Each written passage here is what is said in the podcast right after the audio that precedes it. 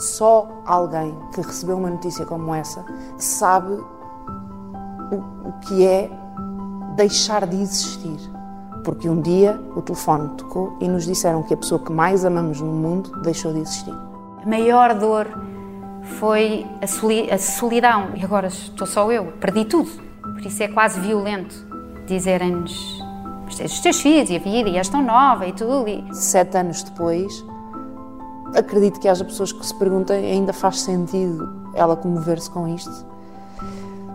No dia em que morrer o vosso marido, eu faço-vos a mesma pergunta sete anos depois. Uma das coisas que interiorizei foi que há um processo para o resto da vida. Um, não há um momento em que acaba. Demora tempo tu, até voltares a sentir que és quem eras. E ainda assim, nunca mais serás quem eras. A pessoa a quem contamos a um terapeuta tem uma racionalidade sobre, supostamente, uma experiência e sobre o que lhe estamos a dizer para nos podermos bater bolas de uma forma diferente e sentia que ia buscar energia, força para me aguentar até à próxima semana. Eu saía de lá e muitas vezes ia o caminho inteiro para casa a chorar e passava a noite a chorar e pensava porque é que eu me estou a submeter a ainda mais tristeza. Mas depois acordas no dia seguinte um bocadinho mais leve, um bocadinho mais leve, um bocadinho mais leve. Alexandra Coelho, a terapia para enfrentar um luto ajuda a fazer isso? um dia de cada vez, um bocadinho mais leve, um bocadinho mais leve? É a minha esperança, é que de facto ajude. Um, é um processo muito longo, uh, mas pode ser feito de uma forma uh, conjunta e é esse o objetivo. Este é o Sair do Labirinto. Eu sou o Paulo Farinha e vou conversar com a psicóloga Alexandra Coelho sobre luto. Ouvimos as vozes de Maria Botelho Muniz e Ana Westerlund em certos das entrevistas Labirinto, conversas sobre saúde mental, que pode encontrar no site do Observador. Não falaremos sobre estes dois processos de luto em particular, são histórias que a minha convidada não conhece e não é esse o propósito desta entrevista. Mas Alexandra Coelho conhece muitos outros processos de luto. É psicóloga clínica, professora universitária, investigadora na área do luto, especialista em cuidados paliativos uma realidade que conhece bem, porque coordena a consulta de luto da Unidade de Medicina Paliativa do Centro Hospitalar Universitário de Lisboa Norte, que engloba o Hospital de Santa Maria e o Hospital Polivalente. Alexandra Coelho, bem-vinda. Obrigada. Para sair do labirinto de um luto, há vários caminhos possíveis. Eh, cada processo eh, é um processo. É, é um processo muito único. Uh, e cada pessoa encontra a sua forma individual de o fazer.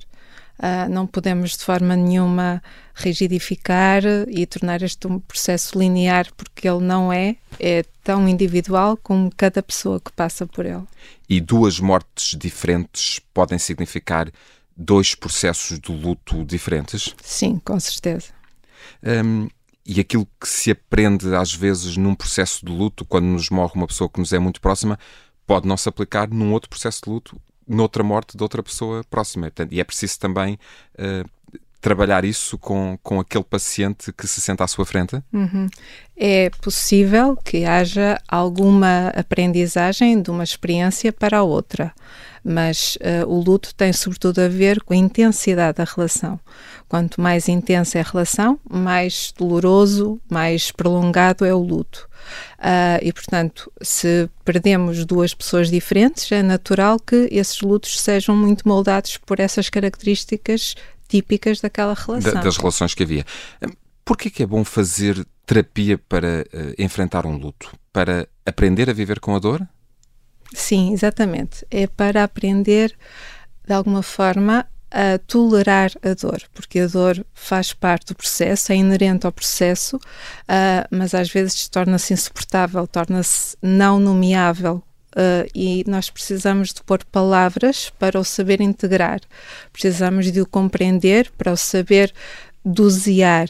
E precisamos, sobretudo, de relação para o poder um, fazer de uma forma acompanhada, porque esse é o grande objetivo. E nós sabemos que muitas vezes a sociedade uh, tem muitos estereótipos, tem muitos mitos à volta do luto e muitas vezes dizem-nos não fales sobre isso, não, não é bom para ti estar sempre a chorar e é realmente a necessidade desta pessoa. Portanto, uh, na terapia de luto, em princípio, haverá esse espaço para uma conversa aprofundada, para visitar todos os campos todas as áreas, todas as dimensões da pessoa, uh, todos os aspectos únicos daquela relação e, portanto, confere aqui um processo protegido onde a pessoa se sente à vontade para, para aprofundar e também para aprender a.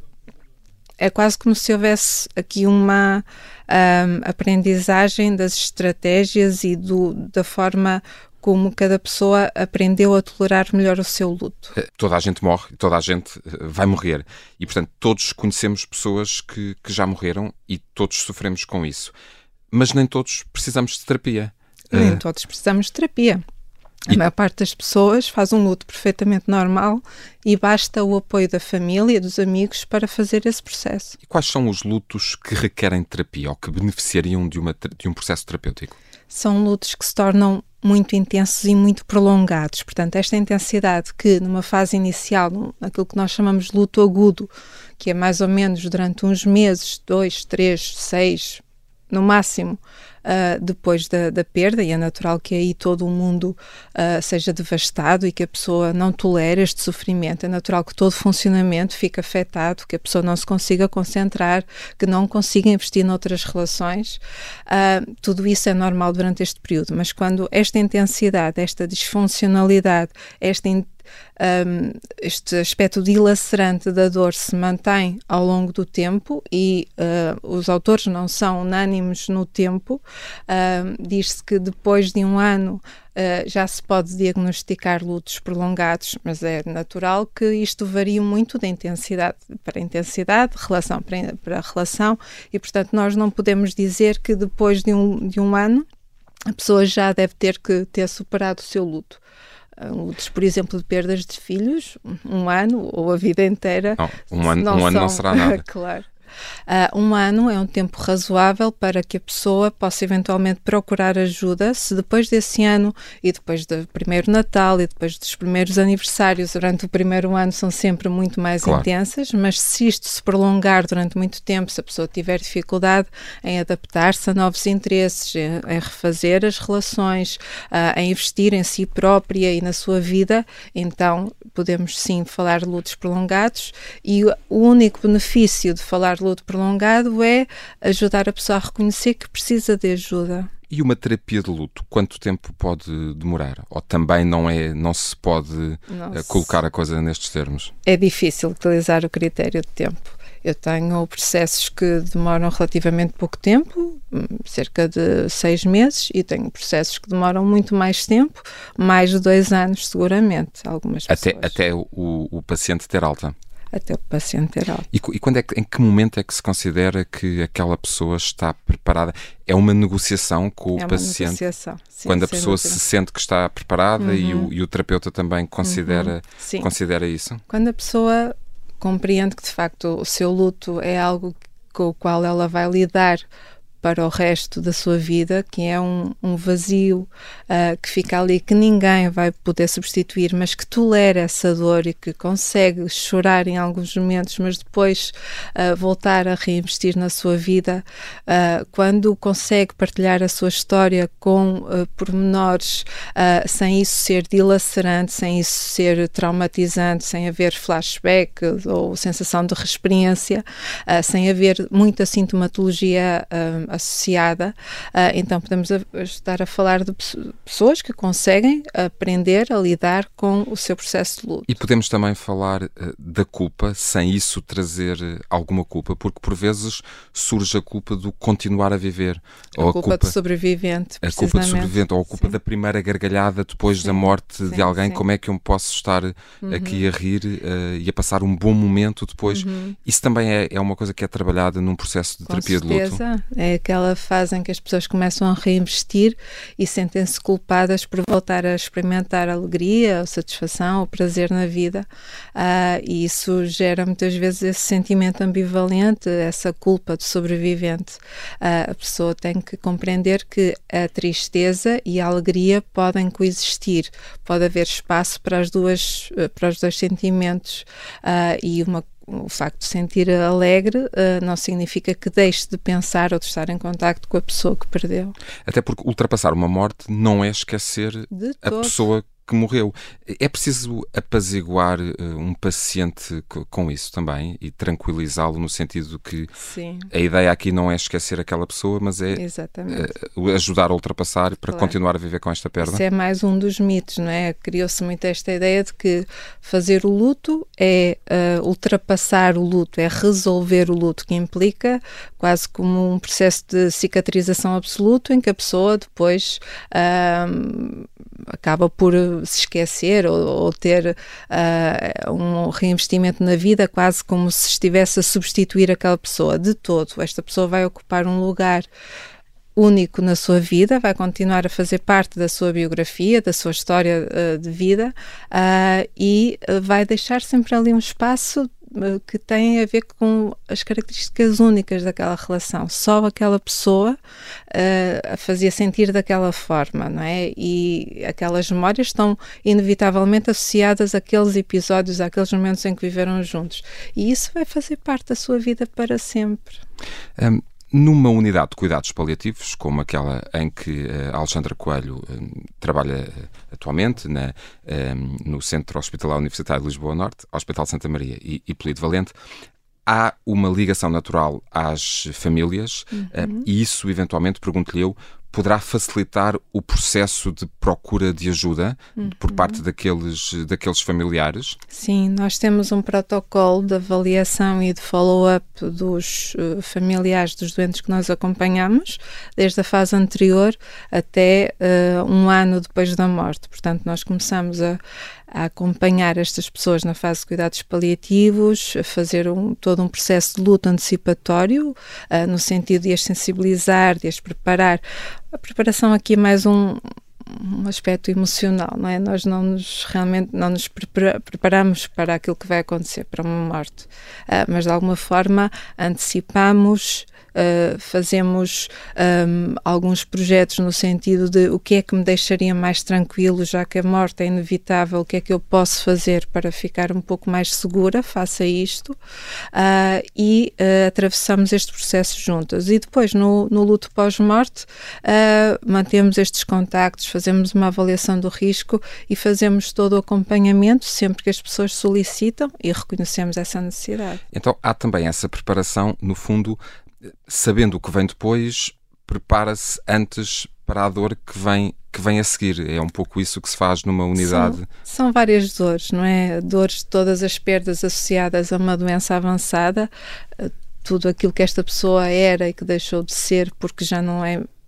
não é capaz, porque se tornou mais frágil, porque não desempenha da mesma forma os mesmos papéis e, portanto, há aqui muitas perdas que são uh, cumulativas e que uh, culminam depois na morte física, a morte real do, do doente. E essa, esse processo de, de, de preparação inclui também uh, a preparação para a despedida, ou, ou a própria despedida, ajudar a pessoa a despedir-se uh, daquele familiar ou daquela pessoa que nos é muito querida para podermos ficar em, em paz uh, connosco? Um, nem todas as pessoas uh, dizem adeus, nem todas as pessoas fazem uma despedida formal. Isto tem muito a ver com a forma como nós nos relacionamos com a pessoa. Se em momento nenhum eu consegui falar sobre o que é que ia acontecer, se isto é tão doloroso que eu quero é falar sobre a vida e nunca sobre a morte, uh, se eu não encontro palavras para o dizer, às vezes há gestos que uh, traduzem esse sentimento. É o, o, dar a mão, a presença, uh, o conforto, a segurança que aquela pessoa garante e que mais ninguém muitas vezes consegue satisfazer ou, ou, providenciar. E, portanto, há aqui uma, uma relação que é única e que, tem antecedentes, e portanto nós nem sempre. Um, conduzimos até à despedida, porque uh, cada família tem depende, essa cultura. Depende da relação. E depende muito da relação. Porque continuamos a ter uma grande dificuldade em lidar com a morte, uhum. em, em falar sobre isso, Sim. até por vezes em lidar com a dor de alguém próximo uhum. da pessoa que morreu e ficamos sem jeito, não sei o que é que é de fazer, não sei o que é que é de dizer. Um, uma terapia de luto também ajuda um paciente a apaziguar-se com as outras pessoas à volta? Sim, esse é um aspecto muito importante, é o investimento na, nas relações, não é? Ah, nós sabemos que quando alguém que nos é tão próximo uh, morre, um, ficamos inevitavelmente mais vazios, não é? E a única coisa que nos segura, que nos dá segurança e que nos faz querer continuar a viver uh, são as outras relações que não se comparam, não se substituem, uh, mas de alguma forma são aqui um, uma ligação à vida e é fundamental que essas relações estejam presentes. Nem sempre a pessoa em luto consegue acolher e estar bem na relação com os outros, porque a tristeza obriga mesmo a este retraimento, a este contacto com a tristeza, com o estar sozinho, com todas as memórias que ficaram, uh, mas é fundamental sentir que há pessoas que continuam a desejar e, a, e, e há um grupo, há uma família, há pertença a um sítio. Essa hum, abertura à ajuda que os outros estão disponíveis eh, para dar, uh, tem também o seu tempo. Portanto, há alturas uhum. em que uhum. precisamos de estar tristes, há alturas em que precisamos que alguém nos leve a passear, a ver o mar, a, a almoçar fora. Um, mas respeitar o, o tempo de alguém que perdeu um, um ente querido é uma coisa muito importante, mas como é que nós sentimos quando queremos ajudar alguém que, que, está a passar por essa dor, como é que sentimos qual é o tempo daquela pessoa? Se calhar, perguntar-lhe. Perguntar, exatamente. Uh, não há nada como perguntar. Né? Eu estou aqui, uh, como te posso ajudar? Se bem que esta pergunta às vezes uh, pode gerar aqui um sentimento de ninguém pode ajudar, porque a única coisa que me pode ajudar é realmente o meu a, minha, a pessoa que eu perdi voltar, não é? Isto era a única coisa que daria paz e tranquilidade àquela pessoa. Mas ainda assim é como diz, não é? Às vezes basta uh, a presença, basta oferecer uh, uma sopa, uh, um passeio, um, um simples gesto de, de, de gratidão. A, a eh, logística, ajudar na logística no imediato? Às vezes pode passar por aí. Outras vezes, mais tarde, pode passar por normalizar um bocadinho aquilo que a pessoa está a sentir. Dizer, um, eu, um, cada pessoa vive da, da, sua maneira, não é? Esta perda, uh, mas eu uh, já passei por isto e sei que é muito duro. E é natural que tu estejas triste uh, nesta fase. Mas importa também não minimizar a dor do outro, não é? Fundamental não minimizar. Estamos aqui a oferecer reciprocidade quando dizemos eu também já passei por isso. Mas se dissermos uh, tens que ultrapassar, ou isso não te vai ajudar, ou. Já passou tanto tempo, porque é que ainda continuas assim? tempo, porque é que ainda continuas assim? Tudo isso são formas de desvalorizar a dor do outro e é isto que acrescenta uh, muito sofrimento à dor da perda. E em caso de dúvida sobre o que fazer, o que lidar, como, como ajudar alguém uh, ou como eu próprio ultrapassar, um, há várias fontes fidedignas de informação, há, há, psicólogos a que se pode recorrer, há também uh, associações. A que portas é que se pode bater para quando, quando precisamos de saber mais sobre um processo destes? Eu reporto-me, por exemplo, à Inoluto, a, associação que, que Alexandra Coelho uh, fundou. O que é que faz exatamente a Inoluto?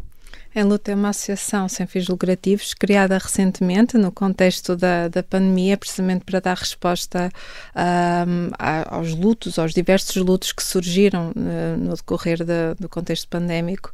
Uh, e o objetivo é, uh, por um lado, formar profissionais, dar assistência às pessoas, e para isso nós vamos tentar criar polos locais nas várias regiões do país, no sentido de aproximar esta resposta às necessidades da comunidade uh, e também desenvolver a investigação na área do luto em Portugal.